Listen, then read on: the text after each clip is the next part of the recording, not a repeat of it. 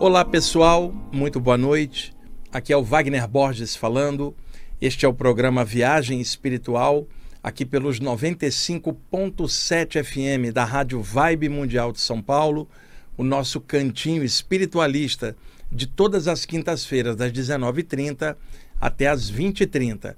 Como sempre, meu parceiro Tomás aqui, pilotando a parte técnica ali e ajudando aqui na produção do programa. Tudo bom, Tomás? O que, que foi? O Tomás está ali fazendo assim com a mão. O que, que foi? É um passe que você está dando com a mão? É isso? Tá bom.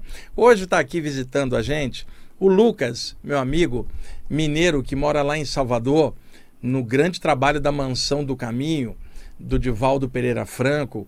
E aí o Lucas está de passagem aqui em São Paulo, veio visitar, é, trabalha diretamente com o Divaldo Pereira Franco, faz viagens com ele para o exterior e eu deixo aqui um abraço também para o Divaldo Pereira Franco. Viu, Lucas? Que legal que você está aqui, que legal que está lá ajudando o Divaldo no enorme trabalho que ele faz, né? Que, que bacana.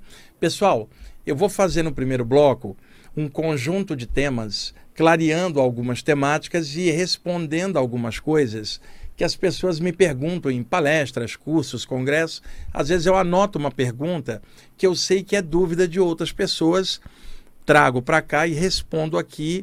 Não são perguntas que chegam por e-mail, não é nada disso. É coisas que as pessoas me perguntam presencialmente e eu às vezes guardo a pergunta e trago a resposta aqui para vocês, junto com outros temas. E no segundo bloco, eu vou abrir para vocês fazerem perguntas, mas peço um favor: perguntas dentro da temática espiritual que o programa aborda, tá ok? Para a gente ganhar tempo, poder aprofundar dentro do, do hall dos temas que a gente trabalha aqui, tá bom? É, a primeira coisa, dois programas antes, eu li um texto do Rama e do Ramatiz que falava de cores e emoções e sugeri uma pequena prática aqui para vocês, visualizando cores em determinados chakras e regiões. E pintou uma dúvida, uma pessoa me perguntou se é necessário realmente usar cores para visualizar, por exemplo, uma vibração num chakra ou um passe, uma passagem de energia. Necessariamente não. O ideal é sempre pensar na cor da luz, né? A gente pensar naquele branco brilhante ou a cor da luz do sol. É legal trabalhar os chakras nessa cor, a mesma, né? A cor da luz do sol. Pelo menos eu gosto assim. Entretanto, as pessoas não são iguais. Por questões de temperamento, biotipo, sensibilidade, tem pessoas que conseguem melhor resultado se concentrando em determinadas cores. Por isso que muitas vezes se sugere pensar na luz direto, outras vezes nas cores, devido a esse leque de possibilidades de pessoas que têm maior facilidade de visualizar as cores nos chakras ou regiões. Não é importante isso. Você pode pensar na cor da luz em todos os chakras e tudo que você fizer, e pode pensar em cores se isso lhe ajudar a se concentrar melhor. Sabe o que é importante, pessoal? É a qualidade do que você está fazendo, usando cores ou não. Se aquilo faz bem para você, faz você irradiar uma energia legal, deixa você bem com você mesmo, segue o jeito seu. Pode ser para cores para um, pode ser apenas a cor da luz para outro. Não fiquem presos nisso, não.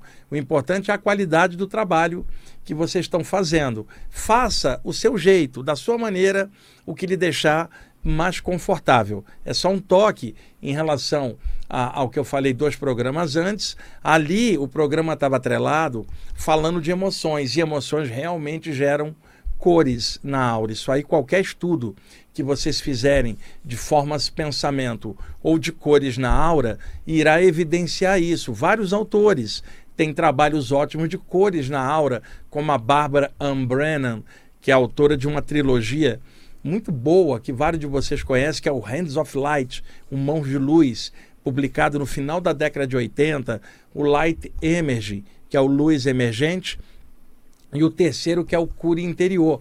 Em todos os trabalhos da Bárbara Ambrena, que é uma pesquisadora muito séria, ela tem toda a visualização com cores. Se pegar o Charles Webster Leadbeater e a Anne Wood Besant da Sociedade Teosófica, fizeram várias obras em conjunto falando de cores, inclusive o clássico Formas Pensamento, aonde se analisa as cores e, e vibrações das formas mentais e tem também o livro O Homem Invisível e Invisível, dos dois da editora Pensamento, com as cores da aura. Então, é, é, é comum trabalhar cores por visualização. Agora, a questão das cores na aura por emoção e pensamento é outra história.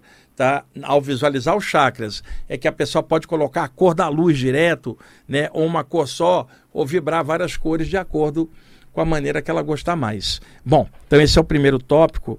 Tá. O segundo ponto, um amigo meu me contou ontem que muitas vezes ele está relaxado ou está vibrando uma energia e ele sente a aura das pernas se soltarem é, e ele fica com as pernas paralisadas, sentado num sofá e as pernas atrás balouçando por cima. Muitas vezes elas atravessam as pernas para baixo e flutua de novo. E por quê? Ele me perguntou. E ele é um excelente doador de energia, um doador de ectoplasma. Trabalha com apometria e também trabalha com cura. Então é normal que médiums com uma capacidade grande de doação de energia quando estão num estado alterado, relaxados ali num trabalho, o campo energético dilatar, dando a sensação que a pessoa está estufando ou crescendo. Muitas vezes nas mãos, dando a sensação que as mãos estão crescendo, mas às vezes parece que os pés estão dilatando ou a aura dos joelhos, porque ali também tem chakras secundários. Todos os chakras abaixo da base da coluna, que pegam as coxas, joelhos, batata da perna, canela, pé, tornozelo e calcanhar, todos os chakras abaixo da base estão submetidos a este chakra, que é o chakra básico, o único que aponta para baixo, captando as energias da Terra. E essas energias telúricas são vitais para a saúde do corpo humano, porque o corpo humano é um elemento da Terra. Então temos um chakra apontando para baixo, que é a conexão encarnatória enquanto estamos por aqui. Em contrapartida, tem um chakra no topo da cabeça que é a conexão com as estrelas, a expansão da consciência, de onde nós viemos e para onde voltaremos. Aquela história de que tu és pó e ao pó voltará, isso se refere ao corpo, porque o corpo vai degradar embaixo da terra, e lembrando que matéria é energia condensada, e o corpo vai descondensar e se tornar energia primordial no seio da terra de onde ele veio. Nasceu, cresceu e morreu no plano físico. Já o espírito vivia antes, encaixa no corpo, um ele sai e volta para as estrelas, para outros planos. Então, o chakra da base nos conecta à Terra e a energia da Terra entra e vai subindo, entrando pela área perineal e sobe até a base da coluna para comunicar o vermelho, a força da terra, aos ossos, à carne, ao sangue, ao veículo físico que é filho da terra. Então, abaixo do chakra da base, tem vários chakras secundários, nos joelhos, na, na batata das pernas, nos tornozelos, nos calcanhares, na, na planta do pé, bem no meio, nas pontas dos dedos, que são conexões ah, energéticas. Então, muitas vezes, por exemplo, eu estava numa sessão de desobsessão, estava lá sentado, uma sessão espírita clássica de desobsessão, que eu participei muitos anos como médium, estava sentado ali, passava às vezes um mentor e aplicava uma energia, mexia na minha energia, e eu, eu não conseguia me mexer sentado, uma catalepsia mediúnica, paralisado sentado, só mexia os olhos abertos, mas estava totalmente paralisado, e aí soltava a, os chakras de baixo e parecia uma saia energética balouçando toda a aura debaixo do corpo, porque tinha soltado na base da coluna para doação de energia. Principalmente quando no trabalho de desobsessão há um atendimento voltado para suicidas, que são pessoas que suicidaram o corpo porque é impossível suicidar a consciência. Consciência não nasce nem morre, só entra e sai, mas é possível destruir o veículo de manifestação e isso tem consequências, porque o campo energético do corpo, o dupletérico, que segurava a pessoa dentro da matéria, o corpo humano é destruído pela causa da morte que a pessoa gerou, mas o campo de energia ainda está ativo e prende ela energeticamente no campo energético do corpo. Vocês vão ver muitos relatos de outros autores falando isso. Então, há uma ligação muito grande com o duplo energético da Terra. Então, uma das formas dos mentores extrafísicos ajudarem suicidas é soltar essa carga excedente para que a pessoa seja liberada para passar para outro plano. E o suicídio tem atenuantes em alguns casos e agravantes em outro, porque ficou uma coisa meio estereotipada de que todo suicídio ia parar no Vale dos Suicidas. Não, cada caso é um caso, sabe? Existem suicidas que sofreram tanta pressão e acabaram cometendo o ato, mas estava já desequilibrado de tal forma que era diferente de um suicídio feito por um outro motivo. Em muitos casos, com atenuantes, os mentores dão uma forcinha, quebra o excedente energético e leva a pessoa para um centro de cura no astral. Agora, quando a pessoa, além de suicidar, tinha um caráter muito ruim e fazia coisa ruim, juntou duas coisas que aí vai deixar lá atolada num plano mais denso, um umbral, o nome que vocês quiserem chamar. Mas muitos suicidas, o que é necessário é soltar o excedente do duplo etérico agarrado nela para ela liberar para o lado de lá. Então, são energias mais densas. Quando tem entidades suicidas para serem atendidas numa reunião, não somente na desobsessão no jeito espírita, porque tem o descarrego e a desobsessão também na área da Umbanda, tem grupos espiritualistas que trabalham com outras vias, mas também com desobsessão de outros jeitos. Então, quando há presença de suicidas ou entidades mais densas coladas à Terra, os mentores soltam os três chakras de baixo: umbilical, geniturinário e base da coluna. E aí a aura de baixo fica toda solta. E aí a pessoa vai falar assim: caramba, eu estou sentado aqui, eu não consigo me mexer e as minhas pernas estão soltas, balouçando energeticamente para lá e para cá. O que, que é isto? Doação de energia.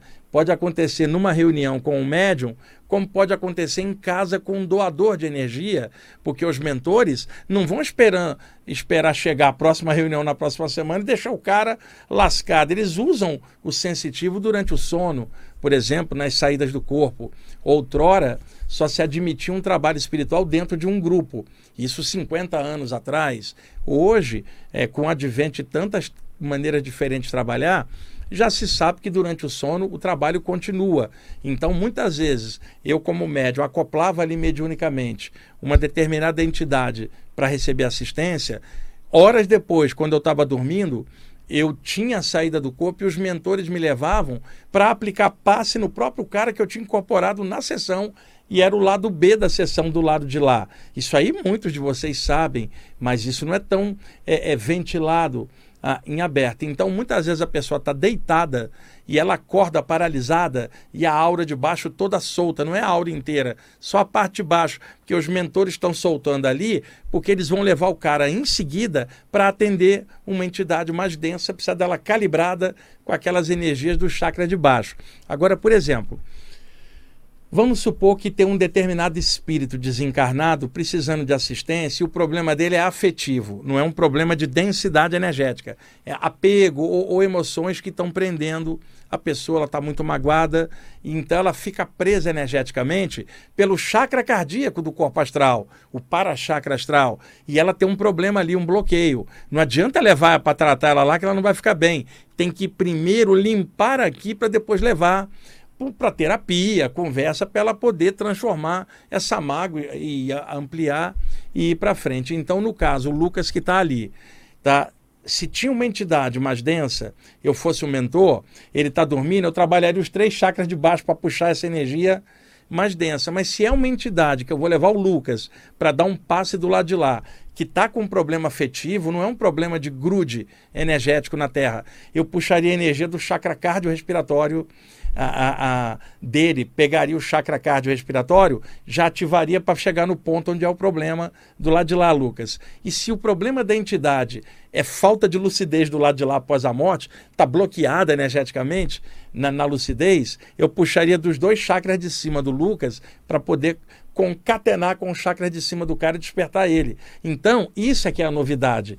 Assistência espiritual como tem na desobsessão, e muitos de vocês conhecem, mas correlacionada com chakras, Lucas. Isso aí não é muito comentado. Dependendo do teor da assistência, trabalha-se determinados chakras de um sensitivo, seja ele numa reunião, seja ele adormecido fora do corpo durante o sono, ou, ou, ou, seja mesmo numa meditação, porque tem gente que pratica meditação há tantos anos, e não é aquela meditação, Lucas, tipo aquela clássica de interiorizar e ficar ali dentro só para acalmar a mente.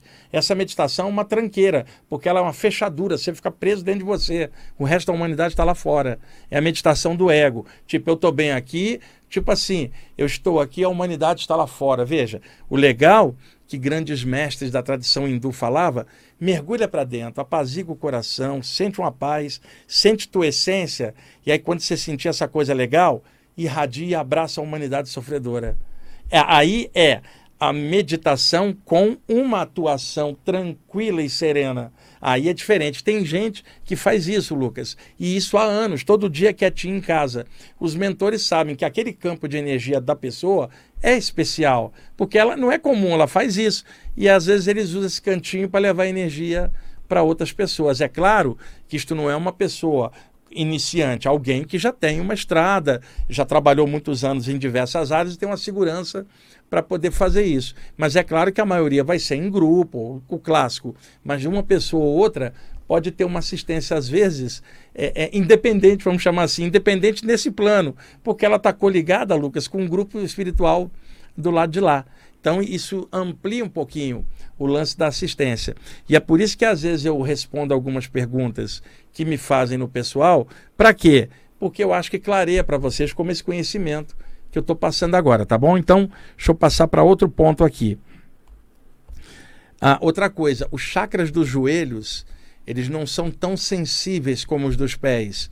Tá? É muito difícil sentir a energia dos joelhos. É uma área que está interligando a parte de baixo com a parte é, é, é, da base da coluna. É um elo, uma passagem ah, de energia. E os chakras dos calcanhares são importantes para quem estuda saídas do corpo, porque a ativação desses chakras libera energia mais densa para baixo, liberando o corpo astral de forma é, mais fácil. Eu já contei aqui algumas vezes uma experiência que um preto velho chegou, eu estava deitado de bruxo, deu um passe nos meus calcanhares e, e subiu um fluxo de energia, a aura da cabeça dilatou e eu tive uma saída do corpo. E ele me explicou que aqueles chakras tem muita energia vermelha e laranja da Terra, que quando você estimula com uma cor amarela ou branquinha, você suaviza, aquilo relaxa e o corpo astral tende a soltar é, mais fácil.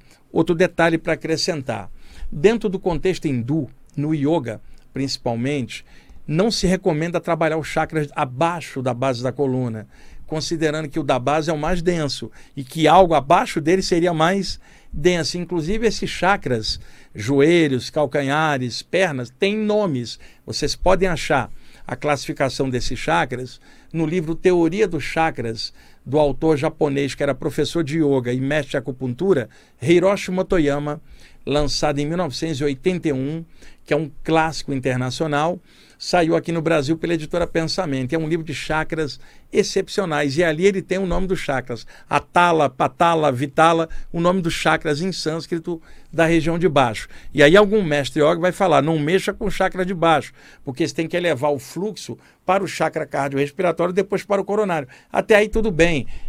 Está é, se falando de Kundalini, mas aqui no que eu estou falando não é Kundalini. Eu estou falando trabalho de doação anímicos mediúnicos. Simplesmente a energia embaixo pode favorecer uma soltura. Não é que você está dando prioridade para baixo. Você continua usando a consciência cá em cima. E você não está pilhado lá embaixo. Você está apenas fazendo um trabalho bioenergético e o teu corpo é da cabeça até os pés. Você não é metade do corpo. Então é legal estar tá em equilíbrio da cabeça aos pés tendo o fluxo do chakra cardíaco para cima, é óbvio. Mas você pode trabalhar a energia lá embaixo como você pode trabalhar com as mãos, com as orelhas e com o dedão do pé. É tudo extensão sua. O que não pode é ficar pilhado lá embaixo e regulado pelos de baixo, que é isso que os mestres iogues é, é, falavam, tá? Por isso que é bom visão de conjunto, você pode comparar pontos e achar um, um meio comum. Vamos lá.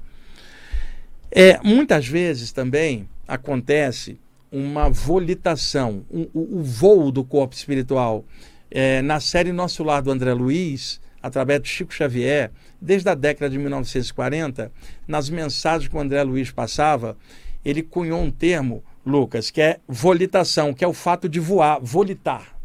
Tá? Existe uma expressão próxima chamada volição, que é força de vontade. Para você volitar, você precisa de volição. Tipo, eu quero flutuar pela força da minha vontade, um espírito simplesmente flutua, não tem a gravidade afetando, e uma pessoa fora do corpo também flutua. O comando está na vontade. Mas muitas vezes a pessoa sai do corpo voando, é, mesmo sem ter treino. Sabe por quê? Ela já voava antes de reencarnar. Ela apenas está agrilhoada no corpo, limitada.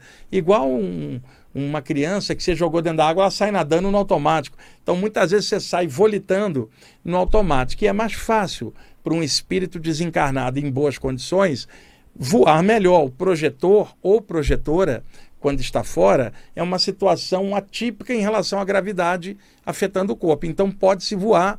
E aí, esta volitação ou voo, ela pode ser de vários níveis. Então, um amigo meu estava me contando que ele foi levado fora do corpo, na crosta, assim, no duplo etérico da Terra. O espírito voava na frente dele e ele voava atrás com um efeito magnético. Quer dizer, o espírito voava, ele ia na carona energética, rente às montanhas, rente ao mar, rente à, à Terra, no sentido estar neste plano, no duplo, enquanto está projetado. É diferente quando a pessoa sai do corpo e está numa comunidade extrafísica. Mas ela pode sair do corpo e se ver aqui agora no campo energético terrestre, crosta a crosta, e ela voar ali quase colada né, no campo energético.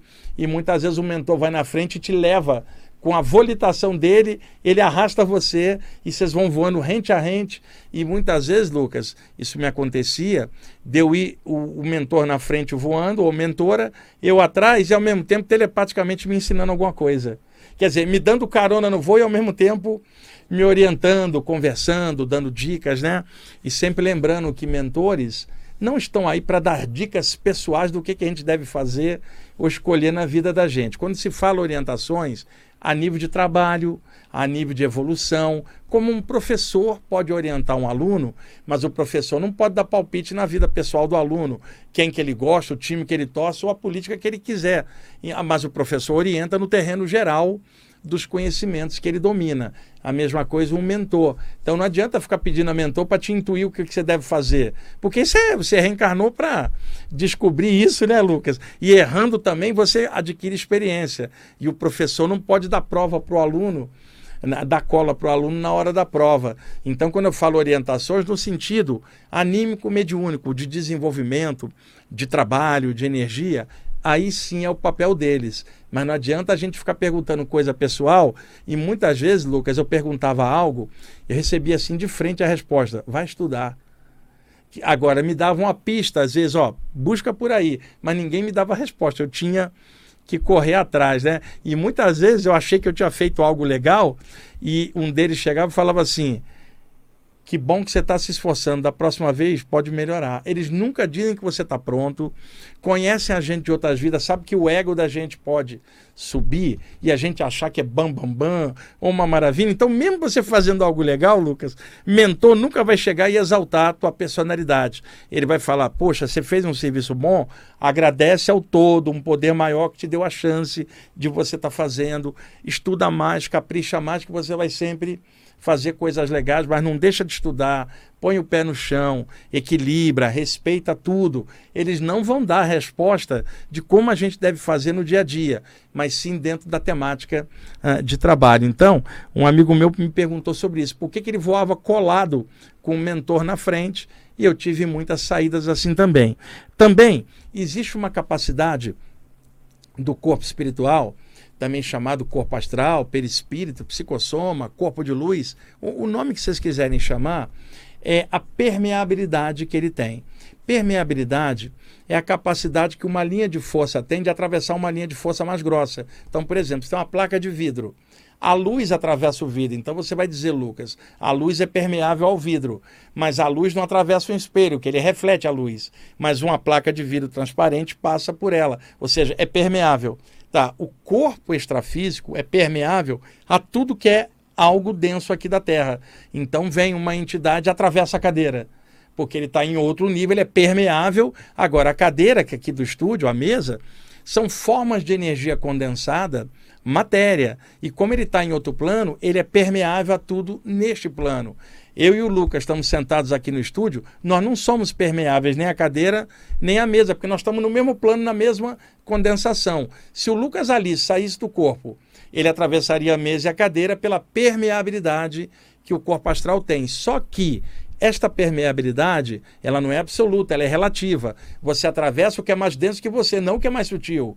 Então, de repente, o Lucas vai projetado numa comunidade astrafísica, uma colônia astral, e lá ele senta numa cadeira, porque ele está dentro da mesma condensação daquele objeto plasmado. Ele não atravessa. Já um espírito mais sutil em outro plano atravessa a cadeira e o Lucas projetado. Então, a permeabilidade ela é relativa ao nível e densidade que você está. Você só vai atravessar algo mais denso, porque tem gente que não entende, Lucas, fala assim: eu acordei fora do corpo numa sala de aula, estava sentado estudando. Como é que eu não atravessei as cadeiras? Porque não era a cadeira daqui, era de lá plasmada, estava na mesma condensação. Quando se fala que se atravessa, os objetos mais densos. Então, a rigor, Lucas, é, permeável total é só Deus que é o mais sutil de todos, atravessa tudo. Abaixo de Deus, todo mundo é permeável por ele. Por isso que os antigos falavam: o todo está em tudo. Nada existe fora do todo, porque o todo interpenetra tudo. Né? Isso já era falado do hermetismo clássico antigo. E tem uma obra do século XIX que eu gosto muito, que é o Caibalion, dos Três Iniciados, né? que era o pseudônimo do William Walker Atkinson, um autor americano que falava dos sete princípios herméticos e tal. Bom, Tomás, estamos já em cima do horário? Olha, você viu, Lucas? Não, ó, você viu que ele adiantou o relógio, que ó, não passou quase tempo nenhum, né? Pessoal, eu vou deixar os telefones ligados para vocês, vocês poderem ligar para cá e tirar dúvidas. Anote aí. É São Paulo 11 3171 0221. 3171 0221 e também 3262 4490. Vou repetir: 3262 4490. Pode ligar agora durante a vinheta de intervalo. Na volta eu já vou respondendo aqui de bate-pronto. Se eu vou pedir novamente perguntas só dentro da temática que a gente está abordando para a gente poder aprofundar esses temas, tá bom? Daqui a pouquinho a gente volta. Ok, amigos, estamos voltando com a segunda parte do programa Viagem Espiritual aqui pelos 95.7 FM da Rádio Vibe Mundial de São Paulo. Eu sou Wagner Borges, ali na parte técnica, meu amigo Tomás, e hoje estou sendo visitado aqui pelo Lucas, lá da Mansão do Caminho de Salvador, mineirinho que foi morar lá em Salvador e hoje é, é ajuda o Divaldo Pereira Franco lá do trabalho, acompanha ele nas viagens e, e, ajuda no que dá, né, Lucas? E vai aprendendo junto lá com o grande Divaldo, né? Então, novamente, um abraço para você, viu, Divaldo? Depois do programa, vamos tirar uma foto aqui, o Lucas, para mandar. Ele vai depois mandar a foto para vocês. Um grande abraço, meu amigo. Bom, Tomás, temos alguém na linha? Eu deixei as duas linhas abertas, tá, gente? 3171 0221 e 3262 4490 para vocês fazerem perguntas a partir de agora, tá bom? Por favor, quem está falando? Boa noite. Oi, quem fala? Oi, professora, aqui é Carla que está falando. Carla, você está em que bairro? Eu tô aqui em Cotia, São Paulo. Cotia, tá? Cotia tem um ar puro aí, pelo menos tem um ventinho, né? Porque o calor aqui na cidade tá danado. Aí é muito arborizado, aí é bem gostoso de ficar. Qual a sua é pergunta? Verdade. Professor, eu tenho uma dúvida. Às vezes, quando eu durmo, é, eu sou uma pessoa que tem muito medo de aranhas. É, e quando eu durmo, às vezes eu acordo, é como se eu tivesse acordado antes do tempo. E eu vejo como se fosse um emaranhado que eu me assusto porque parece uma aranha, mas quando eu fixo meu olhar e aí parece que eu tô acordada de verdade, não é um emaranhado. É, são, é como se fosse um fio, sabe? Que está tá flutuando perto de mim, que parece uma aranha, e aí, e aí, parece que eu acordei mesmo, e aí aquilo desaparece. Eu gostaria de saber, na sua interpretação, o que poderia ser isso. Olha, porque é frequente para mim. Você vê, o, o Lucas está aqui, eu vou mostrar para ele, Lucas, olha aqui embaixo, ó. O que está aqui? Fios energéticos é um dos temas que está aqui, que eu ia deixar para o próximo programa. Eu já vou explicar porque a pergunta é sua. É o seguinte: primeiro, o medo de aranha tem um nome técnico, aracnofobia, que é uma fobia de medo, aracno, aranha. Então, pode acontecer de quando a pessoa vai despertando naquele estado alterado entre o sono e a vigília, que é chamado pela medicina de hipnopompia, né, que é esse estado alterado, a mente pode criar visões e pode projetar os medos que a pessoa tem em formas mentais em volta dela. Como você tem medo de aranha, a tua mente pode produzir uma imagem para descarregar o medo da tua mente, jogar fora e você vê na hora que está voltando do sono. Entretanto, existem outras possibilidades. Uma delas é a mediúnica. É, os nossos chakras é, exteriorizam energias e absorvem. Muitas vezes a energia interna que está ligado nas células, no limite da aura com as células, ela é um pouco mais densa, é chamada ectoplasma. Muitas vezes essa energia emerge pela boca de um dos chakras na hora que a pessoa está voltando ou na hora que ela está indo para fora do corpo. Quando a pessoa está encaixada, se houve uma doação de energia fora para ajudar alguém, na hora que ela encaixa, a boca de um dos chakras pode dar uma sensação de entumecimento ou de um emaranhado de fios de ectoplasma, que pode dar uma sensação de aglomeração, que aí atualmente pode associar com a ideia da, da, da teia da aranha. É uma outra possibilidade, tá? E como isso ocorre? Na hora que você está voltando do sono para a vigília, é bem provável que seja algo é, mediúnico. Outra possibilidade é a parte xamânica, né? Dentro do xamanismo, cada animal de poder tem uma característica e uma determinada ligação com alguém. E, de repente, pode ser que, que você esteja vendo algo relativo a aranhas mesmo, mas não no sentido ruim, mas no sentido de uma identificação com uma vibração xamânica, talvez de vida passada. Então, eu estou especulando né, possibilidades, mas eu acho que no seu caso é a doação anímico-mediúnica, porque está bem característica, porque eu já tive muitas vezes assim. E outra coisa, muitas vezes, quando tem uma entidade muito densa, um espírito obsessor, assediador, bem casca grossa mesmo, bem cascudo, mais impermeável a energias superiores, é, o que, que os mentores fazem? Puxam a energia dos chakras de alguém e essas energias não são aquelas exteriorizadas normalmente. Eles puxam de dentro, na ligação do chakra com as células. Ou, e cada chakra está ligado com uma glândula do sistema endócrino. E o chakra da garganta que você mencionou está ligado com a tiroide e paratiroides. Então, muitas vezes, eles puxam essa energia interna e ela se associa como se fosse fios, filamentos energéticos ou um emaranhado. Por isso que eu acho que é doação de energia, não é o medo de aranha que está causando isso, não. Como Deu para entender? Eu doasse para alguém? Oi? Como se eu doasse a minha energia Não, não, alguém? não. Mentores podem puxar energia para doar para pessoas doentes que você nem conhece, seres espirituais apegados. A a, às vezes uma pessoa é doadora de energia e não percebe. A pessoa tem bastante energia. Os mentores, às vezes, trabalham com ela durante o sono, ela não lembra. Apenas essa sensação de emaranhado na garganta é muito parecida com a que eu tive durante muitos anos do chakra laríngeo e os filamentos de energia. Entendi, obrigada. Bom, eu sou médica na minha, na minha profissão e trabalho como emergencista, então lido com situações bastante ah, que legal. E é bom, dia dia. É, estuda um pouco mais a parte de chakras ligadas ao sistema endócrino, né? Porque a conexão dos chakras principais com as glândulas endócrinas, ela é muito estreita. E, e aí seria legal você, como médica, fazer essa correlação, né? Chakras, glândulas, sintomas, bem legal, tá bom? Eu fiz o teu curso, mas preciso estudar muito mais. Obrigada Olha, pela resposta. Se eu, se eu que faço o curso, eu preciso estudar mais, todo mundo precisa estudar mais. Obrigado. Obrigado por você ter ligado.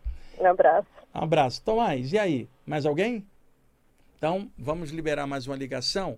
Por favor, quem está falando? Boa noite, é Sandra. Sandra, você fala de que lugar? Salvador. Salvador. Olha, o Lucas que está aqui é mineiro e mora em Salvador, aí na Mansão do Caminho. O Lucas está morando em Lauro de Freitas, né, Lucas? Aí na sua área, viu? Está aqui hoje. Eu, eu moro aqui na Tinga, em Lauro de Freitas mesmo. Aí, Lucas, é perto de você. Vamos lá, qual a sua pergunta? É, eu quero saber como é que eu posso desbloquear os chakras sem sofrer nenhuma descarga excessiva caso a Kundalini venha a ser despertada. É, aí é que tá. O trabalho de chakras, ele pode ser feito sem que haja ativação da Kundalini. A Kundalini, ou despertar dela, é um processo que foi desenvolvido lá na velha Índia, há milhares de anos no yoga, mas também tem a ativação da Kundalini dentro do taoísmo chinês, com as práticas chinesas ancestrais. E também havia técnicas de despertar de Kundalini no Velho Egito. Só que, é claro, dentro dos templos, aquilo não vazava para fora, e é claro que ali não se usava o nome Kundalini, que é um nome que vem do sânscrito, que significa literalmente enroscada. Né, lembrando um movimento de uma serpente se enroscando em volta de um galho e daí o pessoal, por metáfora, fala fogo serpentino. Então, uma coisa é alguém se concentrar na base da coluna e tentar despertar o fluxo da Kundalini pelo eixo da coluna, pelos nadis, para fazer uma ascensão e tentar abrir os chakras. Esse processo, ele era o antigo yogi, pode ser feito por um yogi. Mas para os ocidentais, vivendo a vida cotidiana, o mais legal é a pulsação de luz dentro dos chakras. Não precisa usar a Kundalini, não. Você enche o chakra de luz como se fossem pequenos sóis e pulsa de dentro para fora, que é uma prática de ativação de chakras que não é necessariamente de Kundalini. Pode ficar tranquila, Kundalini é ir lá embaixo e forçar a energia a, a, a se transformar e subir. Não é isso. Você pode concentrar Sim. em qualquer chakra e pulsar uma luz. Por exemplo, se você vai fazer um trabalho de cura, vai aplicar reiki, cura prânico passe, você vai ativar os chakras das mãos. Tem nada a ver com Kundalini, por exemplo. E as mãos estão ligadas aos braços, que estão ligados ao tronco, que é a área do chakra cardiorrespiratório. Então, na hora que você estiver aplicando uma energia, por exemplo, em alguém, os chakras das mãos estão acesos, mas o principal ali é o cardiorrespiratório, que brilha no peito, flui pelos braços e vai pelas mãos. Então, você está ativando o chakra, mas não está mexendo com Kundalini. Um processo não é necessariamente o outro. Então pode ficar tranquila, pulsa a luz nos chakras, mas com muita calma, com muito amor, atenção. Não é uma coisa de forçar com a vontade, é uma vontade serena e amorosa, como se cada chakra fosse um pequeno sol, muito cheio de amor, muito tranquilo, fluindo na luz. Tá okay? bom, Wagner. Muito obrigada, viu? Boa noite. Então tá, boa noite para você. Tchau. Tomás, mais alguém? Não? Então, vou pegar aqui algumas das anotações que eu ainda tenho aqui, tem um monte. Ok? Eu tenho que pedir permissão para ele, viu, Lucas? Ele que manda aqui. E aí, Tomás, pego aqui? Tá bom. Vamos lá. Deixa eu pegar mais alguns dos tópicos que eu tinha separado aqui. Pessoal, uma pessoa me perguntou também que ela é médium de Umbanda e de vez em quando ela vê Exus e mentores da área da Umbanda criando círculos de fogo em volta dela giram, círculos mesmo girando de fogo vivo. E ela gostaria de saber o que, que é. É muito comum entidades de Umbanda utilizar elementos da natureza através de magias criativas e curativas para trabalhos de proteção. Então, às vezes, em volta de um grupo, você tem faixas de fogo ou círculo de fogo protegendo o perímetro, o campo energético daquele grupo. Só que às vezes isso pode acontecer individualmente para proteger um médium. Na hora de um assédio extrafísico ou na hora de uma carga pesada, eles criam essa, essas massas de fogo que na verdade são energias plasmadas dentro da vibe daquele elemento para que nada entre no perímetro energético daquele médium, homem ou mulher, que está recebendo a proteção.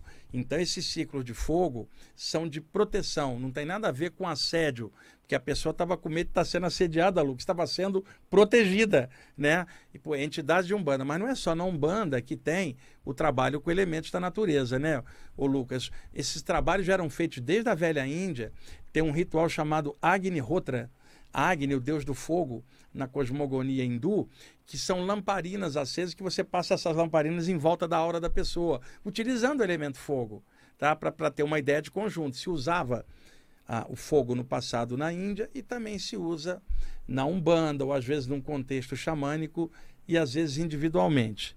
Vamos lá, deixa eu riscar essa aqui que eu já clareei. Tá, deixa eu pegar aqui mais uma.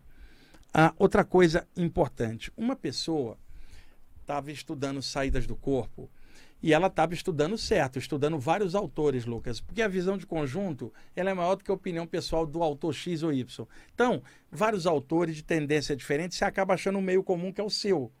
Você tem sua opinião, mas você está considerando a média dos relatos. E a área da saída do corpo, e eu falo isso por experiência, eu dou cursos e palestras sobre isso, a maioria das pessoas não leu as principais obras dessa área para ter a visão de conjunto.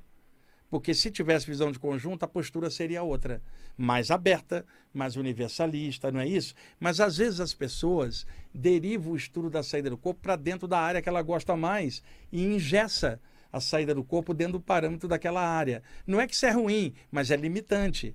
Então eu vi muita gente engessada ou engessando as saídas do corpo dentro de uma abordagem só. Só que a saída do corpo não tem dono, pessoal. Se olhar historicamente, praticamente todas as áreas de estudo espiritual, em algum momento toca no tema da saída do corpo. O que varia é a nomenclatura daquela área, a abordagem que é dada dentro daquele contexto. Então, legal, você pode seguir uma abordagem mais dentro de uma área, mas a saída do corpo ela é maior do que qualquer área, porque é a expansão da pessoa para outros planos de uma forma aberta. E durante a saída, se a pessoa está dentro de uma determinada vibração, ela vai tender a ver coisas daquela vibração. Então, por exemplo, um estudante de saídas do corpo que é um bandista. Na hora da saída, a tendência de ver uma entidade de um bando é o mais fácil, porque ele já está dentro dessa vibe. Alguém que é espírita sai encontrar um mentor dentro da vibração ah, do campo espírita. Agora, um projetor, por exemplo, ah, hindu ou chinês, ele vai tender a ver algo dentro também do contexto dele. Agora, alguém que esteja com a mente aberta vai ver de tudo, porque tá a possibilidade de enxergar vários contextos é maior. Então, ela não vai engessar aquilo, ela vai ampliar e vai somar com as outras áreas, vai achar um meio comum bem mais eclético, mesmo que ela tenha uma visão particular dentro de uma área, mas ela está aberta. Ô Lucas, você deve gostar de algum canal de televisão, que é, que é o seu favorito, mas você sabe que tem outros programas bons em outros canais. Então, em determinado instante que tem um programa bom no outro canal, você vai lá e assiste, depois você volta para o teu. Ou você vai ficar só num canal só. Então, espiritualidade é a mesma coisa. Não é uma colcha de retalho. Você tem um grupo que você gosta, mas você sabe que tem programações sadias e você vai filtrando e adaptando a, no teu contexto. As saídas do corpo, a mesma coisa. E esta pessoa estuda as saídas do corpo de mente aberta. Só que ela começou a, a, a frequentar um determinado lugar que o pessoal queria engessar ela só dentro daquela linha. E ela não aceitou, porque a mente dela é muito aberta.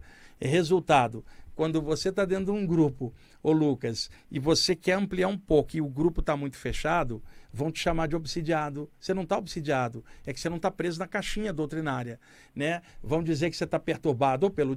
Dependendo do grupo, é o diabo, ou é o espírito obsessor, ou é o demônio do ego. É sempre alguém vai arranjar uma desculpa só porque você não está limitado dentro daquele contexto, né? E eu não estou falando coxa de retalho, pessoal, que tem gente que faz coxa de retalho, vai em tudo que é lugar e não tem centro dentro dela. Estou falando gente que consegue um centro de equilíbrio que ela pode permear tudo e equilibrar com o senso de equilíbrio dela, porque ela tem discernimento, não é ficar é, indo em tudo quanto é lugar e não ter um paradeiro consciencial. É ter o paradeiro consciencial, mas está aberto para todo lugar. E essa minha amiga estava para ser expulsa do grupo. Eu falei, não espera te expulsar, não, sai você antes. Já cai fora, porque você tá, pelo que você está me contando, você está sendo violentada consciencialmente com o engessamento doutrinário. E esse engessamento, Lucas, existe em todas as áreas, inclusive dentro da projeção astral também. Eu conheci ao longo dos anos pessoas que estudavam saída do corpo, só queria aquela abordagem. Aí pegava o outro, que era da Umbanda, tinha outra abordagem. Pegava o espírita, tinha outra. O ocultista tinha outra. E eu olhando de conjunto, falei, eu não tenho abordagem nenhuma. Eu estou olhando de tudo, estou somando e estou indo bem é, com essa é, a mentalidade aberta. Mas tem muito engessamento consciencial ou tentativa de engessar a experiência fora do corpo do outro. E outra coisa também, a, a, isso ocorre com muita frequência. Determinada pessoa chega para alguém que está tendo saídas do corpo ou estudando essa área e fala assim: Isso aí é coisa do teu ego. Você quer sair do corpo pelo teu ego. Repara, Lucas, você acorda de madrugada, paralisado, uma catalepsia projetiva, uma paralisia do sono. Você está paralisado por causa do teu ego? Não. Isso é um sintoma projetivo, porque o teu metabolismo está baixo, as ondas cerebrais estão baixas. Aproveitando disso, você consegue uma saída. Isso não tem nada a ver com ego, é um sintoma. É igual você, por exemplo, você tá ali sente frio. Aí alguém fala, sentir frio é o teu ego. Não, é porque tá frio. Então virou mania usar ego para poder dizer que tudo é ego, né? E isso já é uma prisão do ego de quem está falando também. Então, saída do corpo não é nada de ego, é apenas um fenômeno, assim como os outros. Agora, a maneira como a pessoa lida com isso, pode ser uma maneira aberta, evolutiva e criativa, ou a maneira do ego de alguém se, se estrepando todo pela própria arrogância. Então, fenômenos são da vida. Existe a gravidade. Existe, por exemplo, está um calor danado esses dias. Aí alguém chega e fala: Você está sentindo calor por causa do teu ego. Ah, imagina, Lucas. Imagina, eu acordo, estou paralisado. Minha aura dilata. Se é o meu ego, como eu não fiz nada? Eu acordei nessa condição. Então, muita gente sendo é, é, violentada por doutrinadores diversos de vários lugares que são engessadores da consciência alheia ao não entender algo, a rotulagem em cima, ou é o ego, ou é o capeta, ou é o obsessor.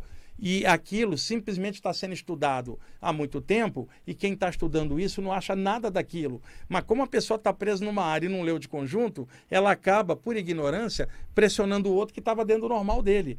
Aí coloca todo essa, esse engessamento em cima do outro e, na verdade, a saída do corpo para te libertar uma experiência libertária e pode acontecer também de algum estudante de saídas do corpo que gosta de pesquisar a parte técnica também querer engessar os outros só na sua nomenclatura ou só na sua maneira de ver.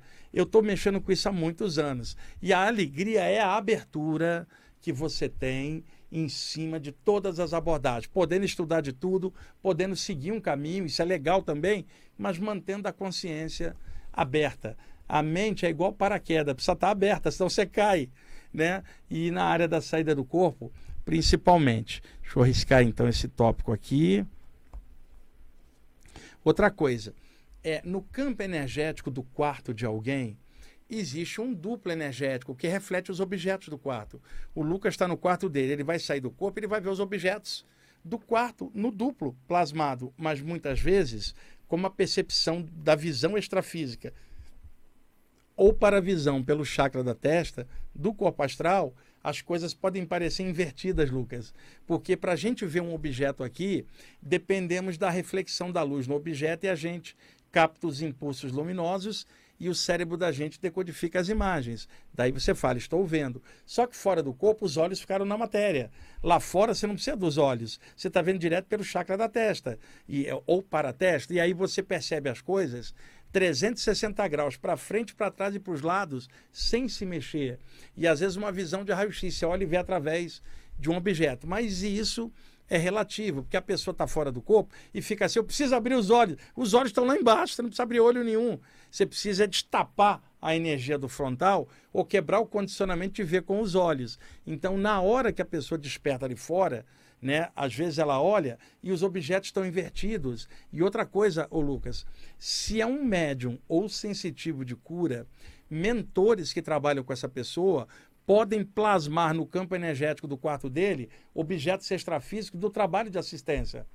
Coletores de energia, aberto portais, e aí você sai, está tudo misturado, você fala, foi um sonho, não foi um sonho, porque está misturando ambientes energéticos no duplo do quarto. A outra coisa que acontece, a pessoa foi morar tá, há seis meses ali. E aí morava alguém antes lá durante 30 anos. A pessoa sai do corpo e vê os objetos, Luca, plasmado como o quarto era antes. Ainda não deu tempo da mente dela exteriorizar e limpar tudo e colocar o seu ambiente. E aí a pessoa, por não ver os objetos como ela veria que ela acha que foi sonho. E pode até ser um sonho para um ou outro, ou uma projeção semiconsciente. Mas muitas vezes o duplo do quarto tem outras coisas além da duplicata etérica dos objetos. Isso pode confundir muita gente. Deixa eu arriscar esse tópico aqui. Outra coisa, pessoal.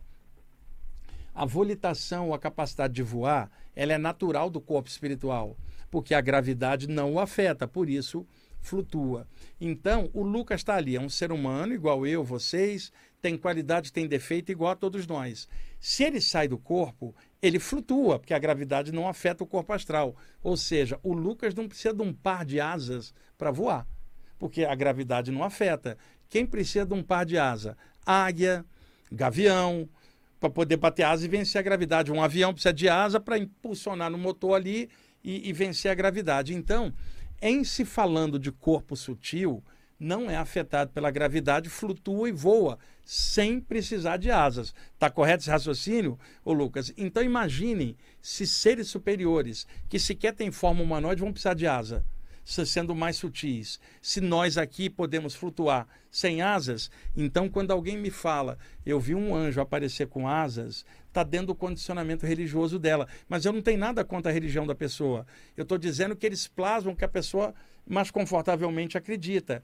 E essa história do anjo ter asas é uma metáfora de um ser que estaria entre Deus e os homens, pairando acima da humanidade. Para pairar, você precisa de asa. Então a ideia de asas ela é uma metáfora, você não pode pegar isso ao pé da letra. E eu não estou dizendo, por exemplo, alguém gosta do Gabriel ou Miguel fala, pô, esse cara está falando o quê? Eu estou falando que esses caras são muito legais, mas eles não têm asa. Porque tendo um corpo sutil não precisa. Mas ao aparecer para alguém, pode tomar a configuração do que a pessoa acredita e isso também acontece. Porque tem que deixar tudo bem claro, não a pessoa vai achar que eu estou criticando a devoção pelo anjo dela. Não, eu só estou tirando a asa. Porque é só raciocinar. A gente está estudando para quê? Para crescer, avançar. E outra, continua gostando do Gabriel, Miguel ou arcanjo que você quiser.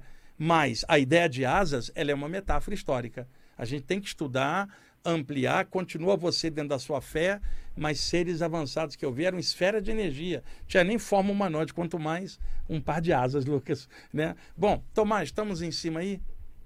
Tá vendo como ele adiantou de novo o relógio, Lucas? Tá vendo?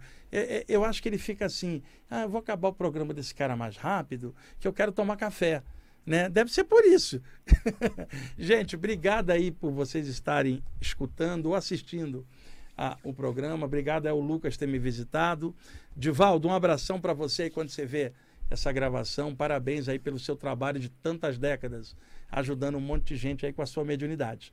Gente, muito obrigado. Tomás, valeu. Até mais, pessoal.